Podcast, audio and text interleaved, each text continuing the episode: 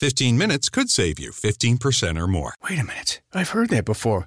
That's the note Jeremy wrote to me in my yearbook in the sixth grade. How'd you even know that? Because it's from Geico. Yeah, yeah, wait, here it is. Dear Luke, have a great summer. P.S. 15 minutes could save you 15% or more.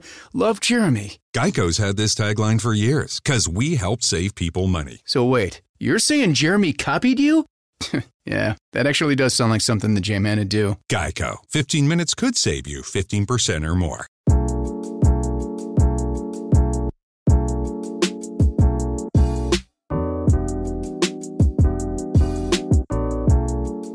Hola, buenas amigos y amigas de Cerro a la Izquierda. Muchas gracias por estar aquí nuevamente en esta edición de día sábado 24 de julio. Eh, ese es el día en que estamos grabando este programa con dos queridos amigos, panelistas del, del programa, por cierto, eh, que son Angel Arias.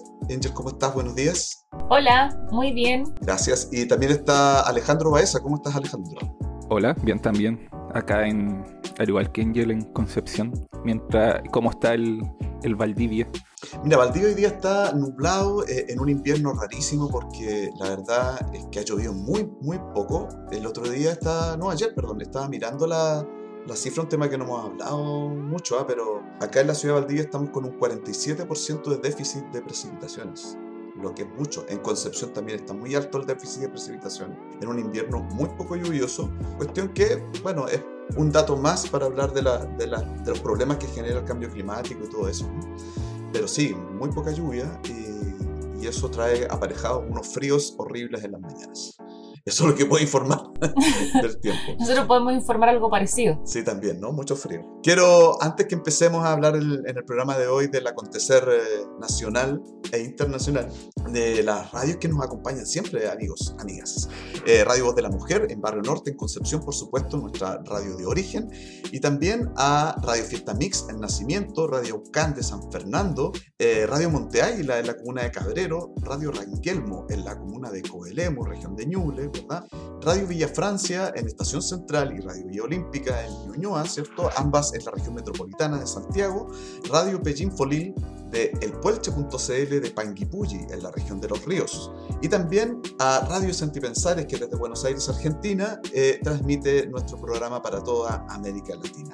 Agradecer también a resumen.cl que sube nuestros contenidos, particularmente este podcast lo pueden encontrar en esa página web de noticias. También recordar que tenemos eh, redes sociales por las cuales ustedes se pueden comunicar con nosotros, un fanpage en Facebook, también tenemos Twitter, también tenemos eh, un canal de YouTube donde encontrarán los podcasts y particularmente avisarles del Patreon que tenemos disponible para todos ellos. Los pueden encontrar en patreon.com eh, barra cerro a la izquierda. Esa es la dirección para encontrar ahí y poder patrocinarnos si ustedes pueden y quieren, ¿verdad? Así como ya lo han hecho amigos como Gabriela Cosimaita, Guillermo Aguilar o Gabriela Alarcón. Eh, saludar a todos ellos y eh, decirles que estamos disponibles para escuchar cualquier sugerencia que tengan para próximas ediciones. Dicho todo lo anterior, eh, vamos a comenzar el programa de hoy hablando un poco eh, de la perspectiva general, teniendo ya los resultados de las primarias que analizamos el, el, capítulo pasado, eh, teniendo ya a Yanna Proboste,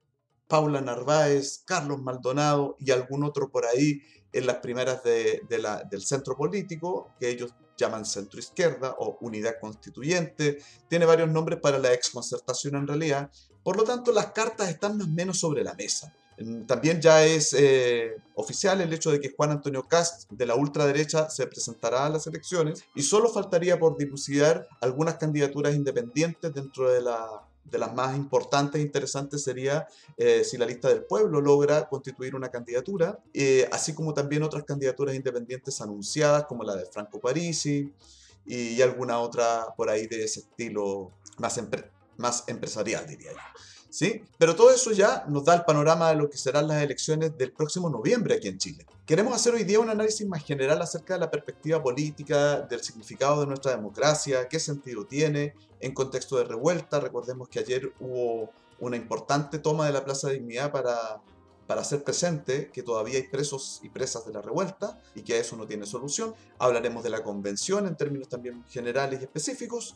Y para eso voy a hacer una mirada general. ¿Les parece que hagamos un paneo así muy amplio? Eh, no, mejor más general de, eh, de todo esto que, que yo he presentado para después entrar en la discusión en particular. Angel, si te parece comenzar tú. Sí, yo creo que estamos en un buen momento para hacer este análisis. creo que eh, primero eh, ya tenemos las cartas. Ah, bueno, como tú decías, puede que salga alguna cosa de la lista del pueblo, pero con lo que ya hay, yo creo que tenemos harto material para poder ir desgranando choclo, como se dice coloquialmente. Tenemos a este Boric, que ahora vamos a decirle así en este programa. Lo decidimos antes de comenzar. Se llama Boric ahora que hay que pronunciar su apellido tal cual se escribe. Y eh, tenemos este candidato que fue resuelto. Y todos los apellidos tal cual se escriben, todos. Sí, todos los apellidos. Y eh, tenemos a la Proboste, que hay como ahí un pack, ¿cierto? Como, como, que hay que analizar ese pack primero, porque yo creo que hay como harto que decir. Hay una posición, conversábamos antes, que dice que la Proboste prácticamente va a ir a dar eh, jugo, por decirlo de la, de la, mejor manera que se me ocurre eh, a, esta, a esta elección presidencial. Yo particularmente no tengo esa postura. Yo creo que eh, Proboste acaba de eh, mandar al abismo al señor Boric. Porque creo que Yana Proboste es muy hábil políticamente. Creo que en el último tiempo, si uno puede ver sus últimas semanas en, en su posición de presidenta del Senado, creo que eh, primero, eh, ella evidenció que estaba gobernando. Ella hizo así como. Yo creo que cuando se escriben los libros de historia, más de algún historiador, me, me corregirás tú, Robinson, va a escribir esta señal política que entregó Yesna Proboster en el último tiempo, cuando tomó hartas decisiones, eh, hizo varias conferencias de prensa, tuvo mucho presencia en los medios de comunicación. Esto de ir a la moneda, hablar con, con Piñera y proponerle ciertas cosas cuando Piñera se está cayendo, está colgando de, la, de las encuestas con un nivel de aprobación mínimo, eh, ella aparece así como a salvar la situación. Y a salvar la situación, ¿quién es ella? Es una mujer eh, que parece que tiene este, este formato como el mismo que utilizó, instrumental, instrumentalizó eh, Bachelet, como de señora, eh, que llega a, cierta, a ciertos grupos de la población. Ella es viaguita y lo está diciendo y lo está, y lo la está diciendo, sí, la soayasna. Yo creo que esa es una de, la, una de las formas que, que va a utilizar o que está utilizando. Eh, ella es viaguita y lo está diciendo en el último tiempo. Visita frecuentemente eh, Copiapó, Vallenar, todo ese sector. Sabe que ella, es muy fuerte y, y, creo que tiene mucha capacidad para dar vuelta a toda esta situación. Cuando en esta, este, esta pelea Boric Howe que ya se resolvió, eh, yo creo que quien sale ganando es ella. Creo que eh, lo decíamos la semana pasada con el Robinson Se hubiese aceptado quizás las primarias con todos, con todo su sector, es decir, la concertación, podría haber tenido mayor éxito que el que tuvo. Y ahora yo creo que, eh, como se movieron, las, se movieron las cartas, creo que la Proboste sale muy beneficiada de todo esto y tiene la habilidad política para hacerlo también. Y creo que representa todo esto que representó Bachelet en algún momento. Mucho más que Narváez, que pretendía hacerlo, pero que finalmente no lo logró eh, y creo que tiene todo para, para traer a toda esta, a invitar a toda esta gente viuda de Bachelet a, a votar por ella, hacerle la campaña y todo lo demás. Creo que no, no, no, es tan así como que le va a ir mal, como que va a ir a dar voto. Perfecto, Angel. Sí, yo creo que hay un, un análisis ahí importante que, que, hacer y una mala lectura de, de varios políticos. En realidad, en ese sentido, tienes razón tú que es muy hábil, Janna Proboste, del, conjunto de gente que está hoy día disputando, es sin duda la persona con más experiencia de todos los candidatos y candidatas. Jano, quiero escuchar también tu apreciación general. No, además de, de, de, lo que han comentado ustedes, en general la, la, concertación tiene esa habilidad, ha tenido esa habilidad para, para hablarle a la mayoría de una forma que ya, ya se quisiera en la izquierda. Sí, de hecho, eh, lo comentábamos delante, que que en general cuando uno escucha a cualquier candidato de, de, la concertación, uno está de acuerdo en casi todas las cosas que dice, pues el problema es que después cuando están en los cargos, lo que hacen, cuando empiezan los conflictos, hacen súper buenas campañas, logran sintonizar con la sensibilidad, sensibilidad de la mayoría del, del país, lo lo llevan haciendo 30 años, pero como se decía antes, como van manejando y señalizan para la izquierda y doblan para la derecha. Tienen una esa cuestión que cuando están en el poder no se comportan de una forma para nada diferente a lo que ha sido eh, la derecha en términos económicos por lo menos. Entonces no sé qué, no sé si en este caso vaya a ser distinto, la, sobre todo la DC que tiene esa habilidad tan, tan camaleónica de acomodarse a los tiempos, de subirse arriba de la ola. En los 60, cuando era época de transformación, fue un partido de reforma. En los, en los 80, cuando había que estar contra la dictadura, estuvo contra la dictadura. Y en los 90, de la época de la tecnocracia neoliberal, también lo fue. Ahora delante escuchaba que, ella misma se definía como mujer diaguita. Yo no, voy a entrar en esa cuestión de qué es lo que. Eh, o, dónde están los límites de que una persona se identifique como indígena o no, eso no es problema. El asunto es que es primera vez que lo escucho en este momento o este año. De hecho, se ha sacado mucho eso de, que ella es diaguita.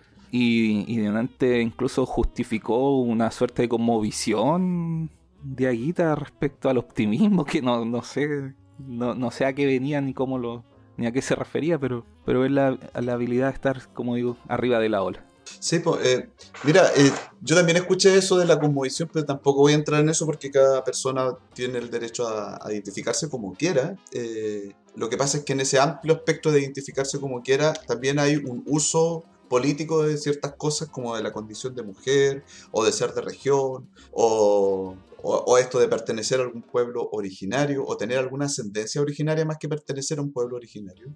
Y no sé, eso a mí nunca me, ha parecido importante a la hora de eh, expresar opiniones políticas, porque en el fondo em, no significa un, programa, es decir, ya, pero ¿qué significa eso entonces? ¿Vamos a tener un Estado más pertinente en derechos sociales o no? ¿Vamos a tener eh, determinada forma de llevar la economía?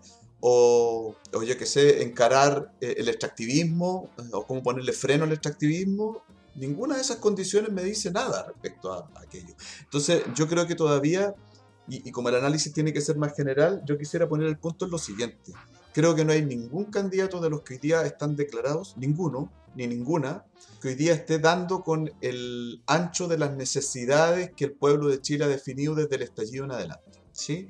Eh, todavía se manejan todos, todos, y cuando digo todos es todas y todos, eh, en, las viejas formas de la política, que buscan justamente ponerse en una estética de candidato, ¿cierto? Como una especie de estadista, que una persona con una superioridad moral, que los entiende a todos y a todas, porque viene de una condición específica que parece que le da cierta altura, ¿no? Para hablarle al futuro. Eso es lo que hacen los candidatos en la vieja política.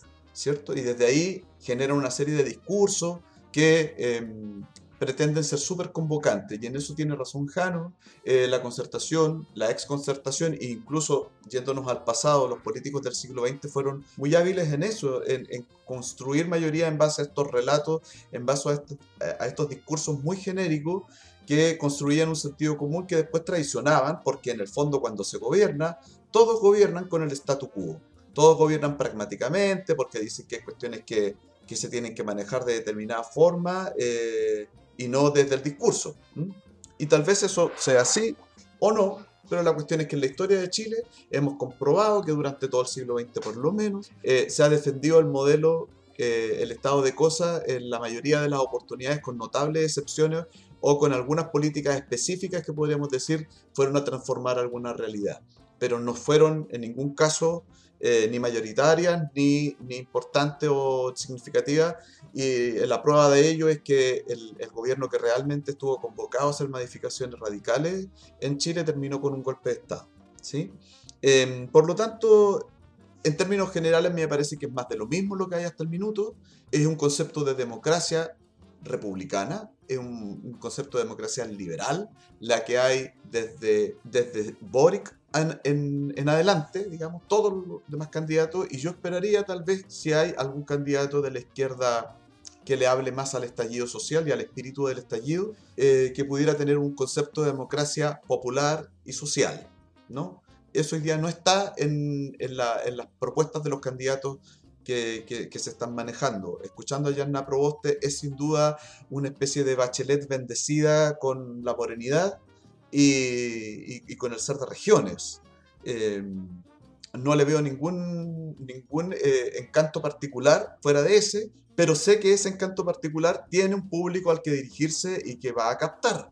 Y que en eso el perjudicado es Boric, en eso Angel tiene razón. Em, y ya estaremos hablando ahora, ya en la segunda ronda, específicamente acerca de estas cuestiones más específicas. Pero en términos generales creo que todo el espectro está cediendo al statu quo.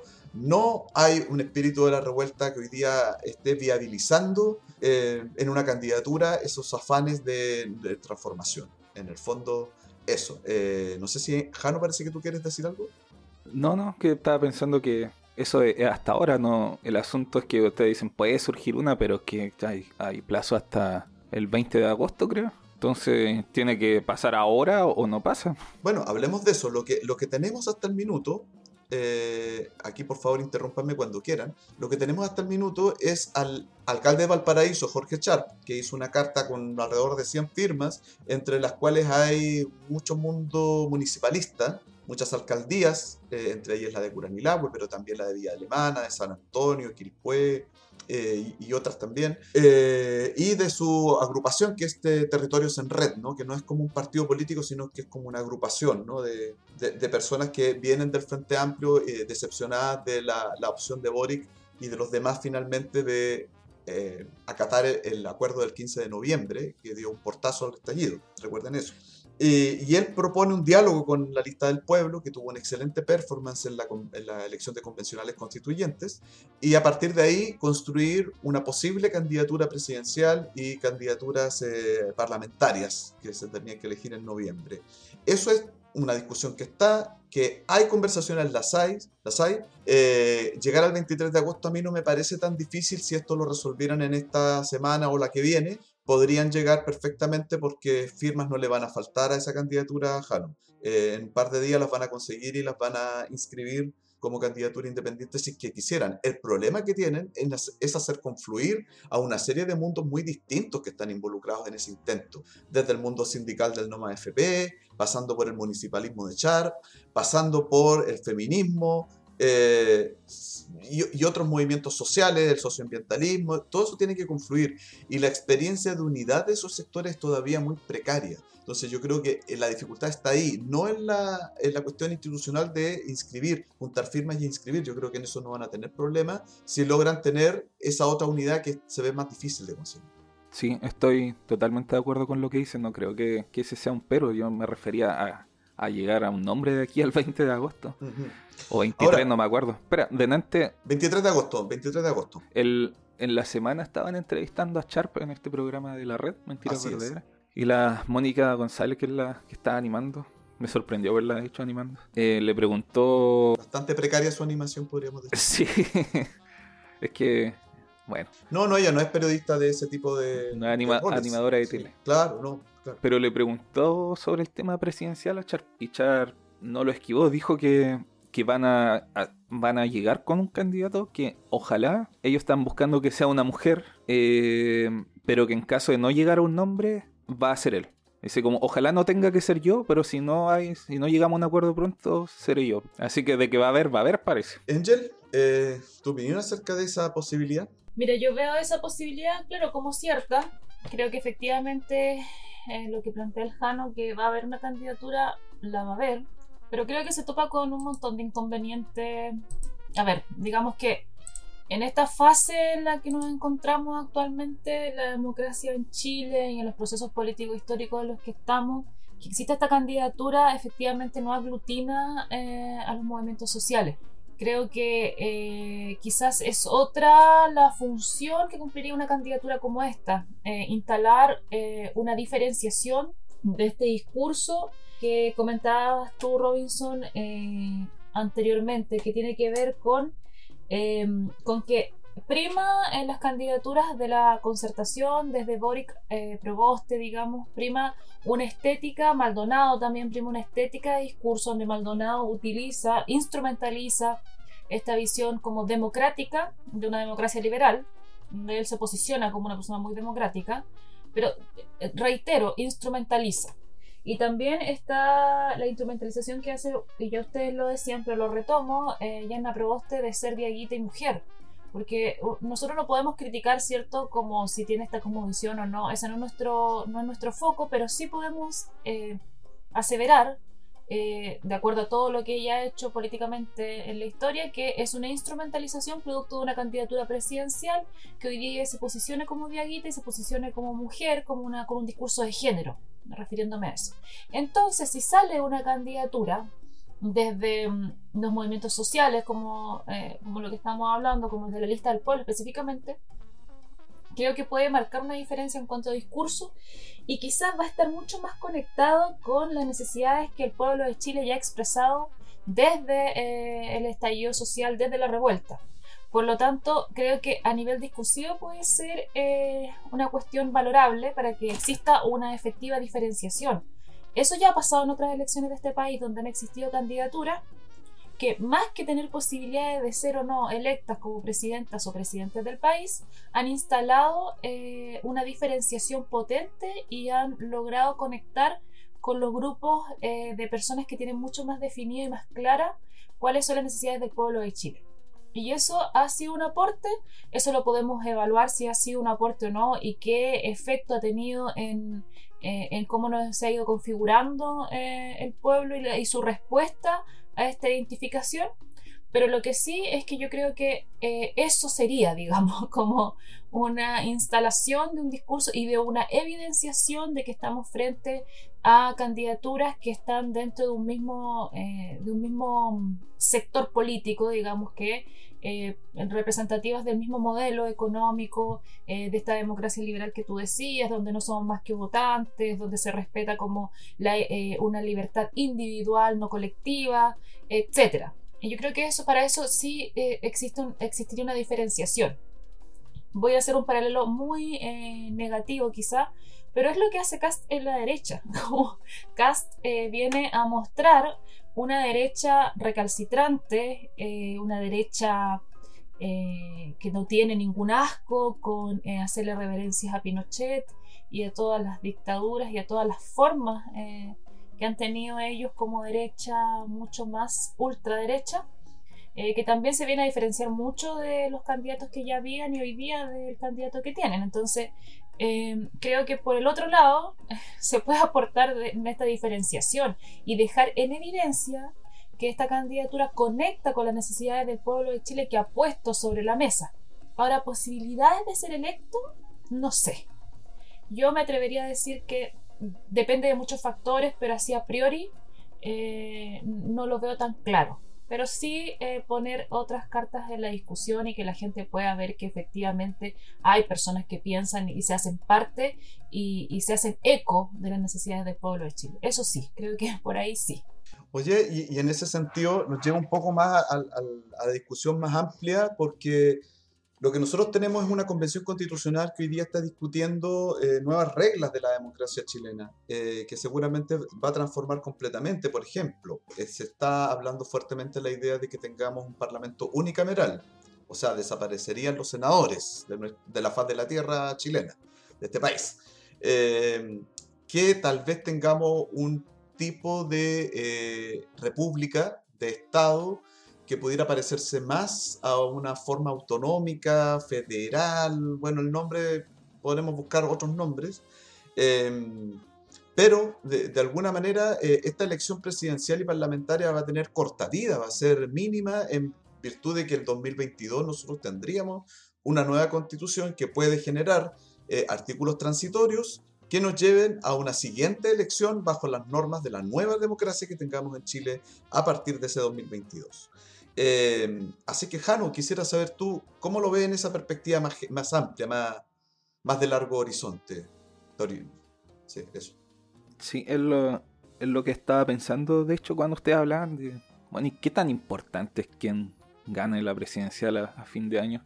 Y una cuestión que hemos hablado entre nosotros, nosotras aquí igual, de, de que lo más probable es, que este sea un gobierno de dos años, que cuando se apruebe la, la la constitución se llamen a elecciones y debería ser así. Eh, personalmente ojalá nunca más tuviéramos que votar por presidente. No, no porque sea monárquico o dictador, sino que preferiría un régimen parlamentario. Eh, ya yéndome más en la ola, que sé que imposible, ojalá de, de parlamentos locales, o no sé si imposible, pero digo, es más difícil, parlamentos locales, federados, casi como, como Alemania, no sé. Donde uno no vota por una persona, ni por un apellido, ni por un carisma, ni por un estilo, ni una historia de vida, que es lo que se suele usar mucho en Chile y en toda América Latina, sino por ideas. Y estoy obligado a votar por una idea, llámese un partido, un conglomerado, lo que sea, pero por una idea de gobierno, o una idea de Estado, no sé, o una idea de país incluso. Y eso es probable que, la... ¿Qué pasa si la nueva constitución establece que Chile ahora va a tener un sistema parlamentario? Obviamente va a haber que votar por un parlamento, que, que, que le decimos a la gente que no escucha que Congreso y Parlamento no es lo mismo. Va a haber un parlamento y ese parlamento va a tener que formar gobierno. Entonces, poniendo, estoy poniendo en, en suposiciones muy, muy supuestas. Esa es una discusión súper interesante, Angel, también, porque, eh, a ver, el sistema parlamentario es el que rigen varios países europeos. ¿sí? tiene algunas diferencias entre países y países, pero en general eh, lo que gobierna en Europa son parlamentos que forman, que forman gobierno, pero surge una contradicción porque el discurso que uno escucha en los medios de comunicación, en la política, eh, en general, es como no a los partidos, antipartidos. Y resulta que el parlamentarismo se basa justamente en los proyectos colectivos y no en los líderes individuales como nosotros estamos acostumbrados en Chile y en Latinoamérica, a que haya una especie de caudillo, de líder que guía a la masa, ¿cierto? Eh, porque tiene unas cualidades superiores al resto. Eh, que eso es lo que nosotros estamos acostumbrados a entender como política. En cambio, lo que se vota, por ejemplo, en países europeos, pero no solo en países europeos, eh, en otros también, pero lo que más conocemos son estos proyectos, proyectos colectivos que califican como eh, populares, socialdemócratas, conservadores, liberales, tienen distintos nombres, socialistas, ecosocialistas, ¿no es cierto? Pero siempre son proyectos colectivos. Y si Chile avanza hacia allá, sería entonces efectivamente un cambio civilizatorio mayor, digamos, de una democracia muy distinta a la que hoy día tenemos, basado en caudillismos que vienen de la colonia, ¿no? Sí, pues yo creo que creo que sí, que, que vamos a avanzar hacia allá. No sé con, con tan, no sé si tanto bueno, yo creo que todos estamos desconfiados, con cuidado, no, sabemos qué tanto se va a avanzar, pero creo que evidentemente se va hacia allá. Y creo que esto de que acá se vote de esta manera o existe este modelo y que los políticos, los políticos tradicionales en Chile, las élites en el poder, digamos, eh, sean tan cuidadosas con, proponer un régimen parlamentarista, por ejemplo, un modelo diferente, tiene que ver con su forma de hacer política, que tiene que ver con esconder bajo la alfombra, eh, así como basura escondida bajo la alfombra, sus reales intenciones, su eh, proyecto político real, no lo exponen abiertamente, sino que siempre se basan en un, en un líder carismático. Eh, es lo que decíamos antes también, ya llevándolo como a lo más concreto y a lo más específico, quizás del análisis, es lo que hace. Hay un ejemplo claro que tú lo dabas, Robinson, que es lo que hace Proboste con este maquillaje, con esta estética.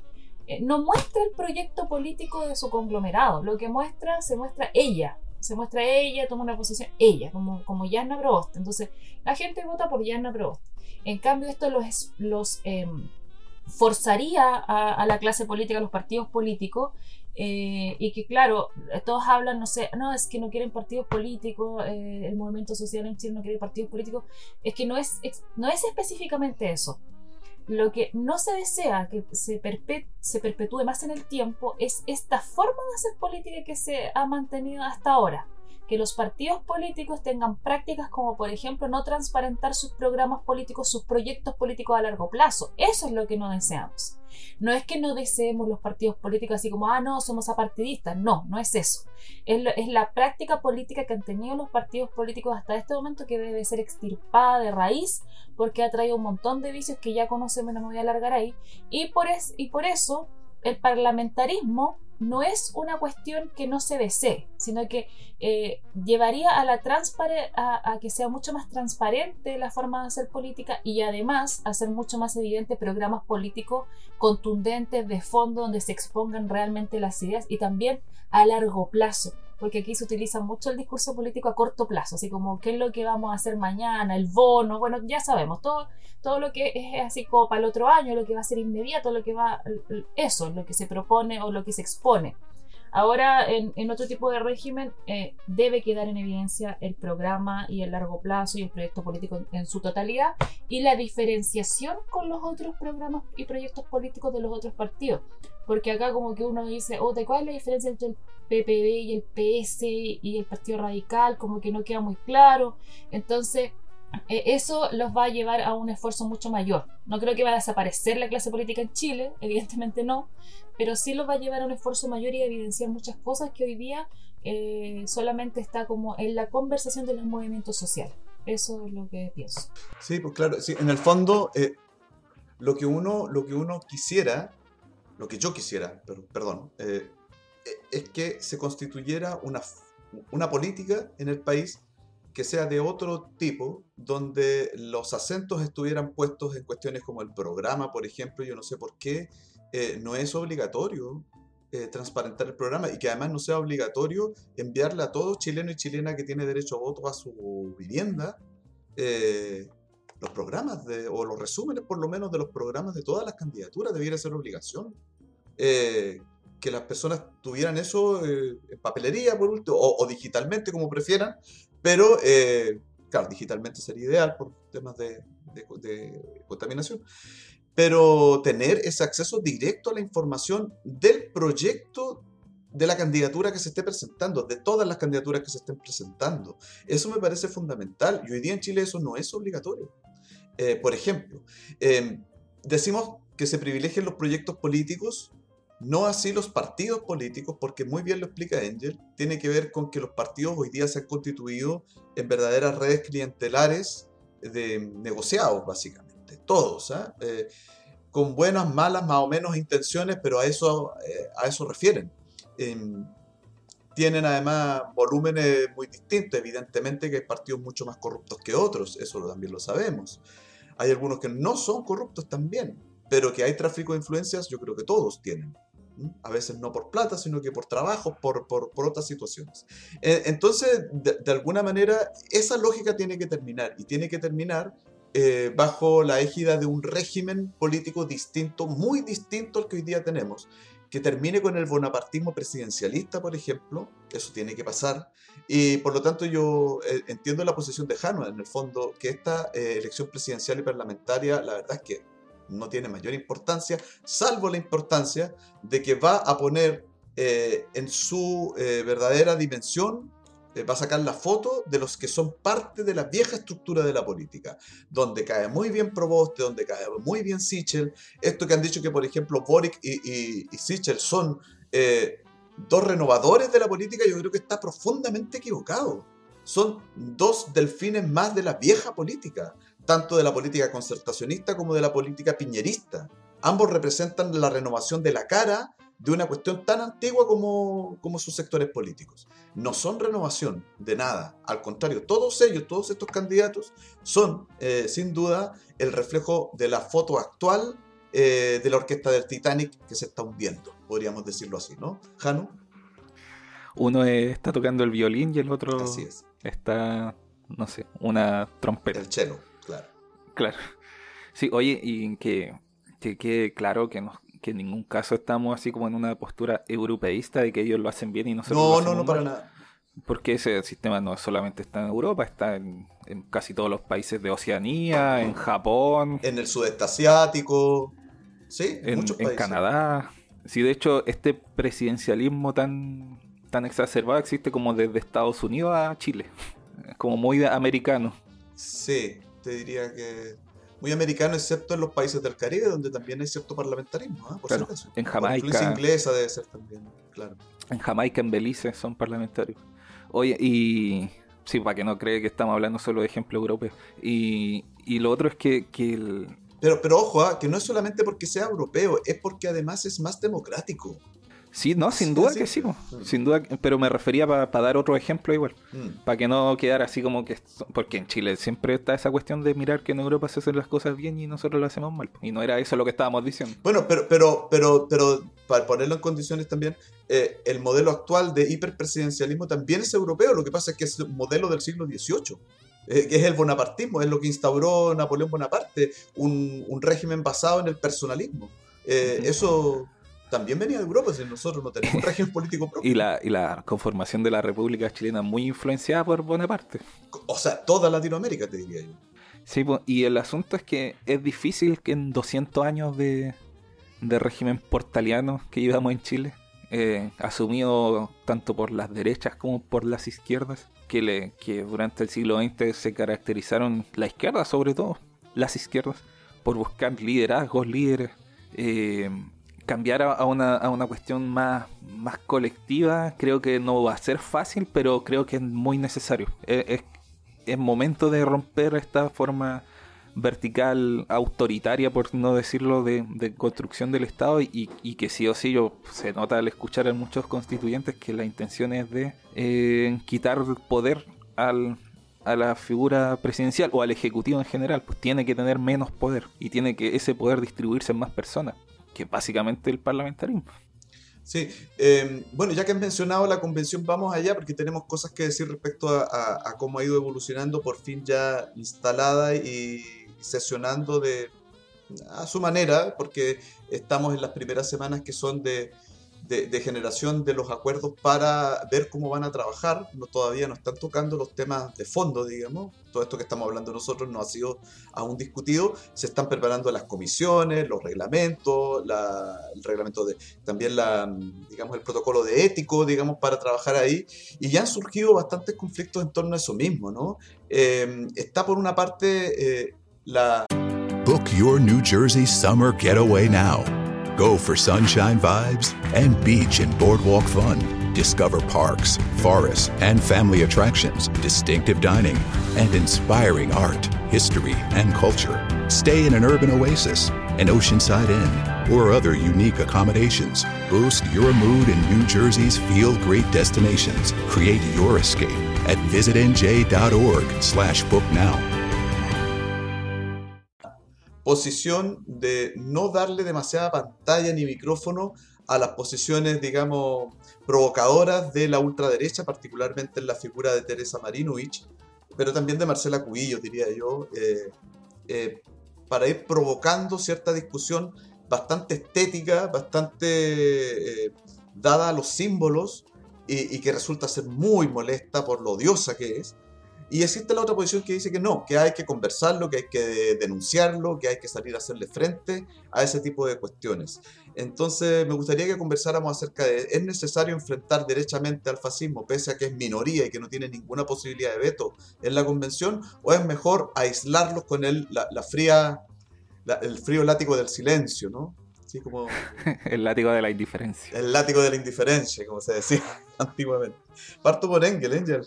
¿Qué te parece a ti? Chuta, yo ahí sí yo les preguntaba antes, eh, para ser transparente, pregunta, ¿vamos a hablar sobre lo que el show que se pegan estas fascistas recalcitrantes?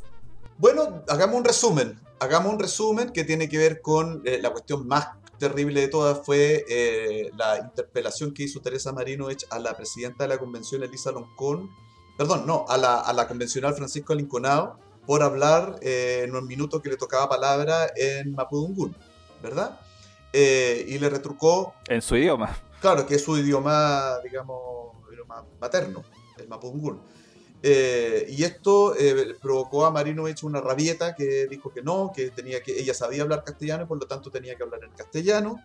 Eh, cuestión que fue duramente criticada por los sectores democráticos más de izquierda, ¿cierto? La lista del pueblo, los convencionales constituyentes de pueblos originarios y de los movimientos sociales constituyentes. Eh, y esto provocó toda una discusión y una cuestión que pasó más bien por redes sociales. Posteriormente vino un episodio bien extraño en torno a esta cosa de la negrita, de que les dejaron unas negritas o les entregaron unas negritas eh, los convencionales de derecha a los demás constituyentes en medio de la polémica por el cambio de nombre de esa golosina. Eh, entonces hay varias cosas como odiosas, provocadoras. Ya Teresa Marinovich había tenido ciertos comportamientos indebidos el mismo día de la asunción de los convencionales. Eh, y ese es el contexto en el que se mueve todo esto. ¿Pescarla o no pescarla? En el fondo eso es. Sí. Mira, yo tengo... Eh, no tengo una decisión tan clara. Discutámoslo. Los invito a discutir. Voy a poner algunos elementos. Sí, discutámoslo. Sí. Eh, por un lado, está el tema de no pescarla, ¿cierto? Hacer esta ley del hielo. Pero a mí me parece que ellas tienen de su lado una cuestión no menor, que son medios de comunicación y, a, y, y una enorme llegada. Si uno ve las repercusiones en las redes sociales con respecto a lo que ellas han hecho, eh, han tenido harta repercusión en las redes sociales, refiriéndome solamente a ese espacio que también es limitado, lo, lo entiendo así, eh, pero que eh, sin embargo han tenido repercusiones. Y me da la impresión que existe desde esta minoría eh, en la convención un ánimo de, de, generar con esto, con todo este show que han hecho, eh, una suerte de deslegitimación de, del espacio. Es decir, decir que eh, las personas que están imponiendo como su visión de las cosas son los convencionales o de los pueblos originarios, de la lista del pueblo, y están como, de cierta manera, tratando de dar vuelta a la, a la ciudadanía diciendo que hay un montón de gente que les impone algunas cosas y que efectivamente no, no le da cabida a su opinión por ser minoría.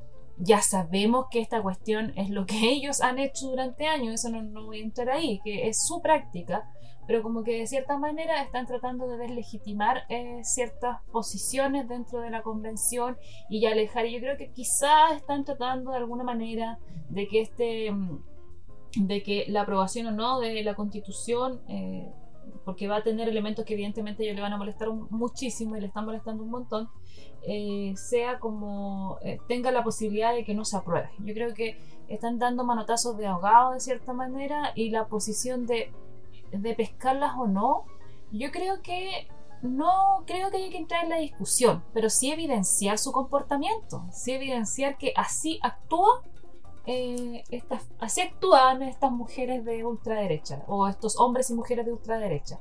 Así actúan y eso es lo que ellos piensan y creen. Eh, eso, no sé qué pensáis tú, Jano, con respecto a eso. Pucha, yo soy de la, de la posición de, de no darles bola, la verdad.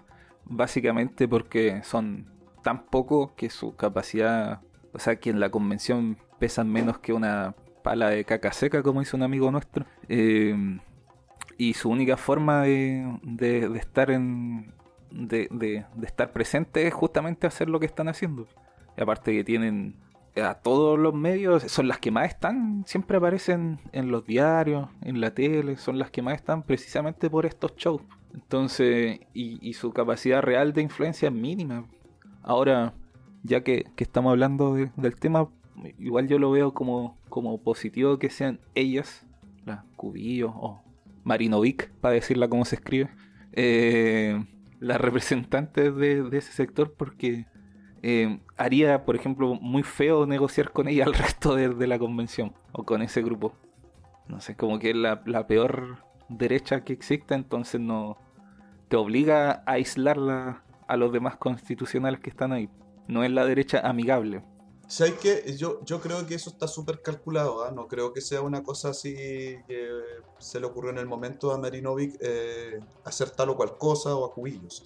Eh, creo que está calculado porque ellos, en su lógica política del siglo XX, en esa vieja democracia a la que están acostumbrados, donde consensúan y el consenso siempre les, les beneficia a ellos, eh, están hablándole a ese electorado de derecha recalcitrante están hablándole a ese electorado que, eh, que, es donde se van a refugiar en las próximas décadas.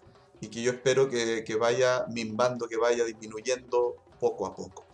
Eh, pero que todavía existe y no es menor, y no es menor, eh, un electorado importante, eh, no para ser mayoría, por supuesto, no es la mayoría de Chile, pero sí representa un, un espacio donde colocarse, a esta gente le interesa eso, yo creo que está dirigido a ese a ese electorado, a ese público en particular. ¿sí? Eh, ahora, eso arrastra toda la derecha con ella, y esa es la, dificultad que tienen. Si ustedes se dan cuenta, el protagonismo de los sectores más de derecha liberal es prácticamente nulo dentro de la convención. No tienen ningún protagonismo, no tienen ninguna importancia lo que diga Hernán Larraín Mate eh, en la convención. No existe, existe Marinovic, existe Cubillos y dos o tres más, Jürgensen y no recuerdo alguno. Mayor. Sí, y hasta por ahí te diría, no, no, no hay más. ¿no? Eh, a mí lo que me sorprende de eso es que eh, la izquierda, que debería estar concentrada en construir su proyecto político para una nueva democracia en Chile, caiga en ese juego. Yo estoy ultra convencido de que un ataque racista siempre hay que denunciarlo. No estoy diciendo que no haya que denunciarse, pero no puede ser el eje de tu discusión. ¿Sí? Porque ellos tienen una cuestión mucho mayor que va a ser el triunfo definitivo, que es hacer una constitución que le dé un nuevo régimen político a Chile para los próximos 20 o 30 años.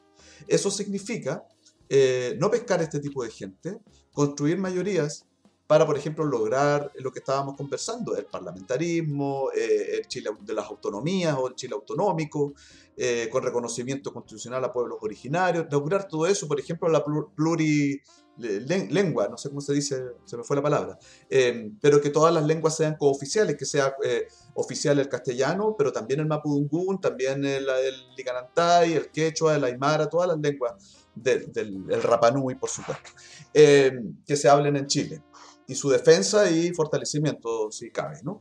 Eh, y ese va a ser el gran triunfo, no ganarle la partida a Marinovic y, ah, mira, aquí tiene una tarjeta amarilla porque se portó mal y dijo una cosa fea. Da lo mismo lo que diga. El gran triunfo va a ser cuando nosotros logremos, por ejemplo, estas cosas que yo estoy nombrando. Y deberían concentrarse en eso. Y no los veo muy concentrados en eso, lamentablemente. Ahora, yo les concedo que están comenzando recién pero pronto ya tendrán que empezar a trabajar sobre contenidos y dejarnos del lenguaje inclusivo y tanta cuestión con, el, con, las formas y los símbolos y empezar a trabajar más. Esto es falso, el lenguaje no construye realidad, el lenguaje nombra la realidad, pero la realidad es material, hay que construirla. Y, yo creo que ahí hay una diferencia con sectores importantes de las izquierdas de la Convención Constitucional, termino el tiro, eh, que tiene que ver con con que hay demasiada posmodernidad muchas veces en comprarse ese cuento, cuando los verdaderos posmodernos están en el Frente Amplio. ¿Y qué es lo que hace el Frente Amplio, por ejemplo? Es pelear una vicepresidencia para la derecha, ¿se dan cuenta, no? Lo que ellos están proponiendo hoy día, por ejemplo, lo hicieron en la comisión, ese escándalo que hubo en la comisión, no me acuerdo si fue reglamento, de reglamento, en poner al, a, Maya Alves con votos de la derecha y negociar con la derecha, eh, en una lectura mañosa de la paridad, eh, para dejar afuera Natividad y Anquileo. Eh, pero eso es un, ya parte de la guerrilla política, que, de la vieja política. Pero, por otro lado, ellos ahora están diciendo que tiene que haber nueve vicepresidencias, ya perfecto, pueden las que quieran, pero darle una a la derecha, cuando la derecha ni siquiera tiene un tercio de la convención. Y eso creo que es abrirle la puerta un poco al enemigo. Y, y eso lo hacen otros, no los de este lado. No sé si se entiende y deberían concentrarse ya más rápidamente en las cuestiones relevantes. Jano. No, nada, está pensando en lo que decís tú que hay son diferencias ya epistemológicas respecto a algunas cuestiones. Yo obviamente estoy de acuerdo con eso que decís tú de que el lenguaje no construye realidad. Eh, es una discusión que he tenido muchas veces porque se ha instalado eso desde... Ni en castellano ni en mapadunguna, ninguna lengua el, el lenguaje construye realidad. Salvo Dios. que hizo las tablas de la ley, dices tú. Claro, fue el único lenguaje que construyó realidad fue ese, y mira lo que estamos pagando. No, y su palabra es verbo. Claro, como diría no sustantivo, como diría. Eh, ¿Por qué? ¿Por qué? Arruino todo tu gran reflexión con citando Arjona. Eh, pero, pero claro, pues una corriente epistemológica, insisto, muy, muy habitual en, en muchos sectores de izquierda. Entonces, eh, que viene desde, de la sociología francesa en gran medida, que, que, permeó mucho en los años 80 y hasta el día de hoy. Entonces, pucha, yo creo que el, la mitad o más de la gente que nos está escuchando, por ejemplo, sí está de acuerdo con que el lenguaje construye realidad. Entonces, una discusión difícil. Yo creo que no, que el, insisto, el lenguaje denomina o, o es una, un gran termómetro de la realidad, la forma de entender la realidad pero no por eso no es importante, obviamente hay, hay lenguaje que es muy ofensivo, hay lenguaje que es muy discriminador, dañino y eso se tiene que terminar. Yo estoy a favor del lenguaje inclusivo también, pero ya hay que dar un paso más. Claro. Eh, Angel, no sé, yo quiero saber también tu reflexión respecto a todo esto. Sí, eh, bueno, tengo una mala conexión a internet, he escuchado un poco cortado, pero lo de lo que he escuchado, por supuesto que tengo una opinión. Te perdiste mi cita Arjona. No, esa la escuché, porque yo, menos mal, menos mal la escuché, porque como era la parte central de tu análisis, no me extraña que sea así, porque tu fanatismo por Arjona se deja ver en, todos los espacios. Entonces, creo que, creo que em, Eh, sí, pues yo sé que es una discusión súper larga con respecto a, lo, a, si el lenguaje construye una realidad y si el reflejo de la realidad concreta nombra la realidad o no. Yo creo que eso aquí estamos de acuerdo, probablemente nuestros auditores no, no todos están de acuerdo con nosotros, esa es una discusión larga, pero lo que sí es evidente es que eh, continuar con una discusión uno a uno con la, con la derecha dentro de la convención es muy útil para las elecciones presidenciales de, de fin de año. Porque eh, yo creo que quien se lleva como eh, algo para la casa va a ser Cast si sigue esta discusión uno a uno, como toda la gente se va a ir como cada vez más hacia, hacia esas, esas opciones, porque recuerden que la Marinovic está diciendo que no tiene cabida, que la tratan mal, etcétera. Entonces, si había gente de derecha que, que está un poco menos a la derecha, eh, que por supuesto a nosotros no nos importa nada, pero eh, sí creo que va a salir ganando cast de toda esta discusión de que harta gente se va a ir más a la derecha dentro de su propio conglomerado. No, no, no digo que gente de izquierda se va para la derecha, digo que dentro de su propio conglomerado van a decir, no, si yo apoyo esta opción y están más cerca de mí. Eh, por un lado, yo creo que no hay que seguirle dando un uno a uno, digamos que la discusión punto a punto, pero sí eh, creo que hay que seguir nombrándolo, nombrando que, que tiene estos comportamientos hasta ahora. Como dice el Robinson, hay que entrar ya a tierra derecha. Y hay gestos políticos que no hay que hacer, como darle una de un cupo dentro de la mesa a la derecha porque no tiene la representatividad suficiente para tenerlo y por otro lado tampoco ojalá el Frente Amplio eh, sea ultra denunciado por todos estos acuerdos que va tomando dentro de la convención, por ejemplo, que hicieron a y en Quileo, que cuestión más grotesca, aberrante y asqueroso en cuanto a comportamiento político no puede existir. Bueno, tampoco nos sorprende. Pero eh, eso en el fondo con respecto a la convención, yo creo que más interesante se va a poner en unos días más cuando ya entre una tierra derecha. Creo que todo esto, eh, bueno, era necesario hacerlo, eh, es necesario tomar todas estas decisiones, pero creo que hay que ir avanzando hacia, las discusiones de fondo y ahí también esta gente de ultraderecha va a tener harto que decir. Y ahí sí hay que discutirlo, cuestiones de fondo pero estas formas ya suficiente. Ahora que la Machi sigue hablando en Mapudungun, por supuesto que lo va a seguir haciendo. Sí, porque esta otra loca de patio le... No, ya, no voy a decir así. Ya, esta otra mujer de ultraderecha eh, diga que no tiene que hablar, no tiene que hablar en Mapudungun. Usando, usando sinónimos. usando, sinónimos. esta otra mujer, porque dice que no tiene que hablar en Mapudungun, la Francisca Linconado no va a dejar de hablar en Mapudungun, eso no va a pasar. Y nadie le va a decir que no hable con una parte de ella. ¿qué, Pues si es la única que lo dice. Claro, si eso no va a pasar. No, no, no aparte que. Eh, aparte de la declaración esa de eh, a mí no me interesa saber nada de pueblos originarios, si no importa, si no, quieres saber de pueblos originarios, si nadie te obliga, que no sepas tú, tú y tu minúsculo grupo, da lo mismo, ¿cachai? Da lo mismo si nadie te obliga. El tema es que hay una realidad que involucra a que, es verdad, o sea, eh, involucra a un sector minoritario de la población chilena, los pueblos originarios son pocos en Chile, pero no es el punto el que sean pocos, el punto es que han sido sistemáticamente olvidados por la institucionalidad del Estado. Entonces es una reparación social, política y moral la que se hace, por ejemplo, eh, escuchándolo en sus propias lenguas. Por ejemplo, que, y, y, estoy solo en lo simbólico, porque para mí lo importante no es eso.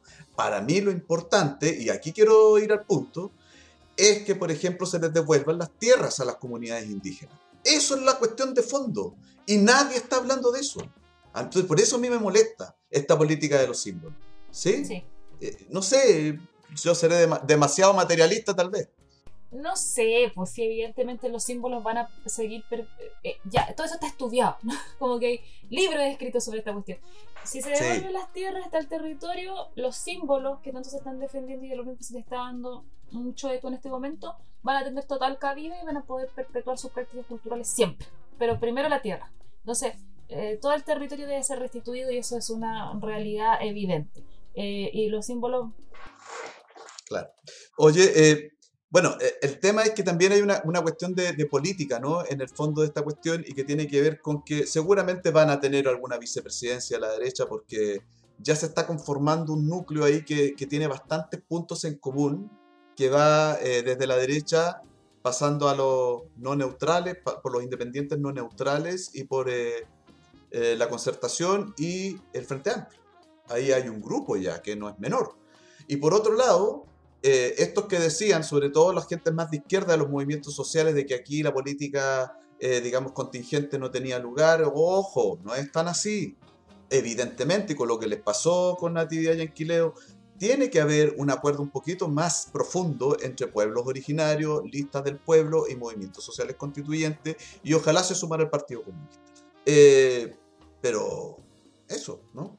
Ah, La política va a estar en la convención, no, no, no se hagan acá la superioridad moral de que ellos están por encima de esta cosa coyuntural.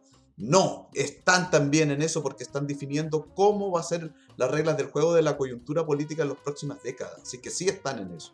O sea, eso sirve para la campaña, Exacto. pero ya estando ahí lo Exacto. necesitan o les van a pasar por encima como lo está haciendo ahora. Bueno, este programa ya dedicado al materialismo histórico ya está. Claro, ¿en qué queda el materialismo histórico? Ese título va a llevar este programa. Un queque al Sí. materialismo histórico. Ese sería su título. Me encanta. Para cerrar, me acuerdo esto del idioma hace un tiempo atrás, no me acuerdo quién habló también en Mapudungun o abrir la sesión del Congreso en Mapudungun. Y este loco de Cast dijo, bueno, entonces si así yo, yo podría hablarlo en alemán. Y yo pensaba, yo quiero que lo haga, saldrían tan buenos memes de casa hablando en alemán. Lo pasaríamos Lo tan ponía en blanco y negro, le ponía unas marchitas militares de fondo alemanas y... Claro. Y ojo que no tenemos nada en contra del pueblo alemán, ¿ah? nada, no tiene que ver con eso. No, no, no. Este personaje es que nos da risa. Para nada. Yo, yo viví en ese país, de hecho, tengo mucho Tú aprecio. viviste en sí. Alemania, claro. Sí, yo también he estado, hay gente maravillosa, no, no, nada que ver. No tiene que ver con eso, por favor, porque también no piensen que somos antigermánicos y esas cosas. No, claro. No ¿te somos anti nada una denuncia de ese tipo? Antifascista. Antifascistas es lo único que somos, claro. Y anticapitalistas. Anticapitalista. Ah, No, ya, mejor que no, agreguemos, agreguemos. Y igual, y sería gracioso igual escuchar su alemán de liceo cuico, para reírme un rato. ah, bueno, usted porque entiende, pues nosotros no, no podríamos saber con Angel esa- esos matices. esos No, matices, no llegamos a no. tanto. No llegamos a Claro. tanto. No, no, no, no me Claro, pidas tanto, con-. Con gracia y buenos días, hasta ahí llegó en alemán. Oye, eh, Y una cerveza, por favor. Oye, tenemos que ya ir cerrando la edición de hoy, estuvo muy interesante, eh, un poquito más reflexiva que las de costumbre, ya vendrán cosas más informativas y temáticas específicas, también invitados más adelante. Eh, pero nada, agradecidos por su audiencia como siempre. Recuerden que estamos en Patreon para que, para que entren ahí y busquen Cerro a la Izquierda para eh, darnos su patrocinio si ustedes lo estiman conveniente. Eh, lo necesitamos también para seguir mejorando nuestra, nuestros contenidos. Angel, muchas gracias por estar hoy día. Que te vaya muy bien. Gracias a ustedes, que estén muy bien, que tengan una buena semana. Jano, también, que te vaya muy bien. Gracias. Me sumo también al llamado a revisar patreon.com slash cerro a la izquierda si quiere cooperar con este programa. Perfecto. Y también estamos en todas las redes sociales, en Spotify, en YouTube, Twitter, Facebook, Instagram. Busquen en todas partes. ¿sí? Ah, sí. Si no puede aporar a- económicamente, compartiendo este programa nos ayuda bastante. También nos ayuda mucho. Así que eso. Un abrazo a todos y todas y nos vemos en una próxima edición. Chao, chao. Adiós. Thank you.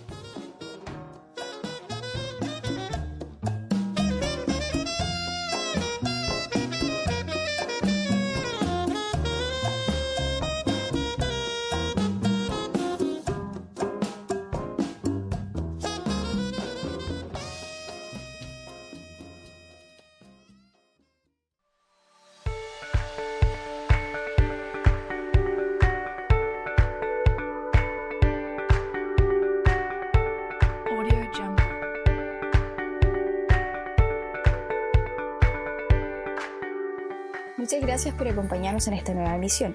Para más contenido, búscanos como Cero a la Izquierda en Spotify, Apple Podcast, Google Podcast o donde sea que escuches tus podcasts. Revisa nuestras redes sociales, síguenos y si te gusta lo que escuchas, comparte y difunde nuestro contenido. Nos encontramos la próxima semana.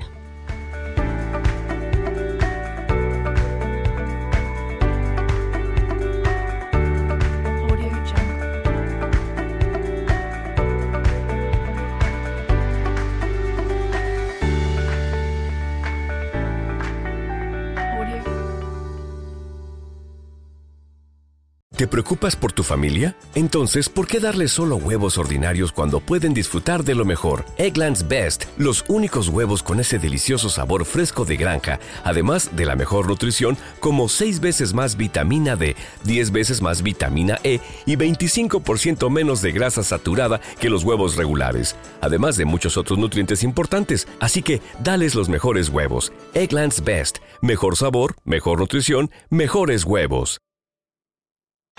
Hi, I'm Flo from Progressive. Being a baseball fanatic like me can be stressful. It's not all sports points and touchdowns. So Progressive is going to help you take your mind off your team for a moment. Instead of thinking about how they missed that goal point score, think about the Name Your Price tool from Progressive letting you choose coverage options based on your budget, unlike your team that missed the end zone net area. Well, anyway, hope this distraction about Progressive's Name Your Price tool was helpful. It sure kept me from thinking about all those penalty balls. Yay, sports! Progressive Casualty Insurance Company and affiliates. Price and coverage match limited by state law.